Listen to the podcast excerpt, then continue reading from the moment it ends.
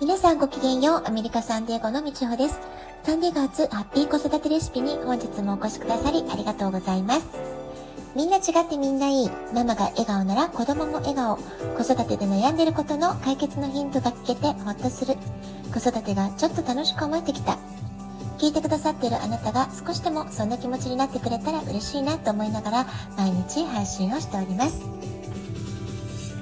アメリカにお住まいの方は今日はサンクスギビングの祝日ですよね。いかがお過ごしでしょうか？私は今朝ちょっと早起きをして8時半からミネソタに住むお客様との打ち合わせが終わったところなんですね。で夕方からは、えー、お友達のお家でパーティーをすることになっているので、えー、これからね、そのための料理をしなくちゃなってそういう感じです。で割と、まあ、日常と同じくというか淡々と過ごしながらなんですけれども、まあ、夕方ね、家族や友人たちと集まる予定があるので、それを楽しみにワクワクと過ごしております。で先週まで少しね無理を重ねてしまっていたのでえ今週はちょっとこう、まあ、体のメンテナンスをしなくっちゃなってことで火曜日に、えー、久しぶりにカイロプラクティックの治療を受けたんですけれども、まあ、その反動というんでしょうかね、えー、水曜日昨日は、えー、好転反応というのか本当に一日中何をしてても眠くて眠くてそして体もなんだか重たくって、え夜8時か9時ぐらいだったですかね、まあ、すごくね激しい睡魔に襲われてしまってもうこれ以上は起きていられないなっていう、まあ、そこまで、えー、感じてしまったので、えー、諦めてねもうやることを全部ストップそこでしてしまって寝ることにしました。で、おかげでね、今日は結局9時間ぐらい寝れたのかな。まあ、9時間か10時間寝たと思うんですけれども、まあ、かなりすっきりした気がしつつも、えー、目覚めはねあんまり良くなかったんですよねなかなか体にスイッチが入らない感じで、えー、厚めのシャワーをして無理やり体もこう頭も起こしたそんな感じだったんですけれども、えー、今日はね息子がまた帰ってきますのでマッサージマシンを持って帰ってきてほしいってことで、え今朝お願いをしたので、えちょっとこの週末はしっかりとセルフケア引き続きやりたいなって思っています。でね、シャワーを浴びて、ちょっとね、頭すっきりしたかなってところで、えー、今朝ね、とっても嬉しいお便りをいただきました。今日はね、そのお便り紹介から始めたいと思います。はい、つのぶの宇宙ラジオのつのぶさんからのお便り紹介させていただきます。いつもつのぶさん本当にありがとうございます。ちほさん、こんにちは。みちほさんのラジオを聞いて、私も名前の紐解きをやっていただきたいと思い、申し込みました。みちほさんと片山さんのおかげで、改めて自分の名前を好きになりました。素敵な配信と機会を本当にありがとうございます。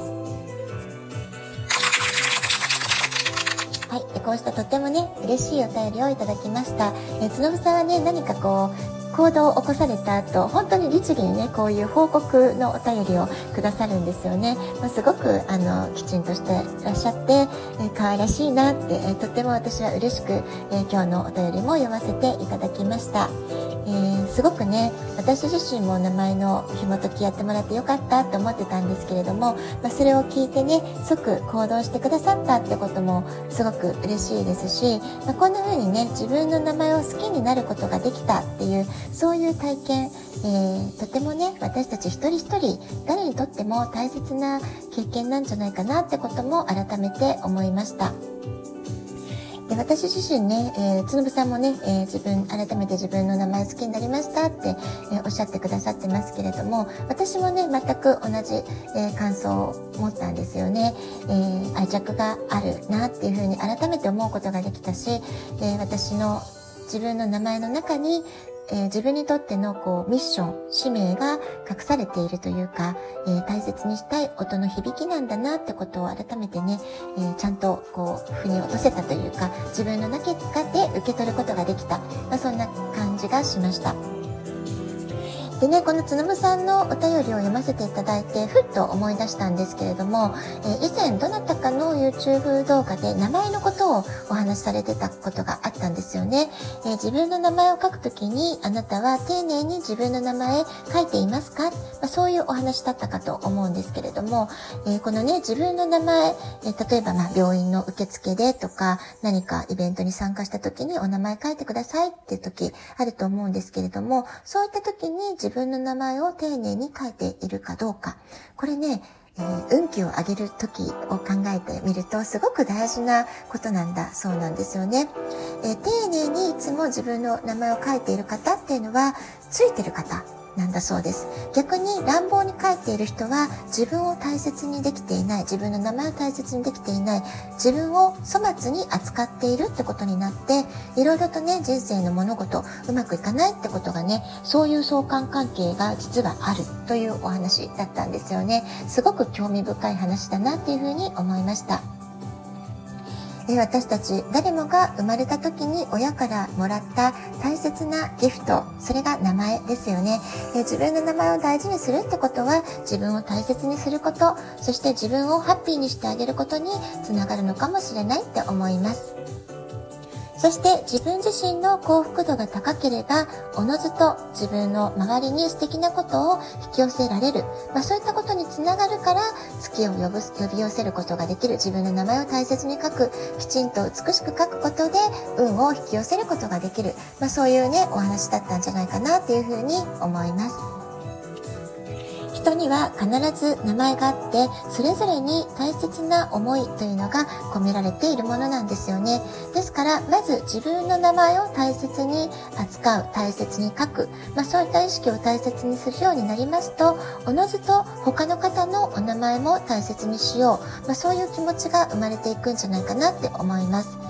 でそういうね意識を持ってると相手の名前を書き間違えたりとか言い間違えたりしないように、まあ、そういう意識にもつながっていくんじゃないかなって思うんですよねですから本当に小さなことかもしれませんけれどもまず自分の名前を、ね、書くときは丁寧に心を込めて書こう、まあ、そういったことをね、え、気をつけていきたいなってことを改めて思いました。えー、つのぶさんがね、お便りくださったことで、また私も一段と自分の名前についての思い、そそれから名前の紐解きで得た学びをもう一回リマインドすることができたので、えー、すごく良かったなと思います。えー、今日はね、サンクスギビングデーってことで、まあ、いろいろな実り、それから、えー、今年1年出会った方々への感謝の思い、まあ、そういったものを大切に過ごしたいなっていうふうに思っています。アメリカにお住まいの方は今日一日サンクスギビングデーの、えー、祝日をね、えー、大切な方と大切な時間楽しく過ごしていただきたいなそんな風に思っています。ラジオトークアプリインストールしておくとスマホからいつでも簡単に聞けます。あなたからのお便りお待ちしております。では今日はこの辺で今日も素敵なお時間をお過ごしください。ごきげんようみちおでした。さようなら。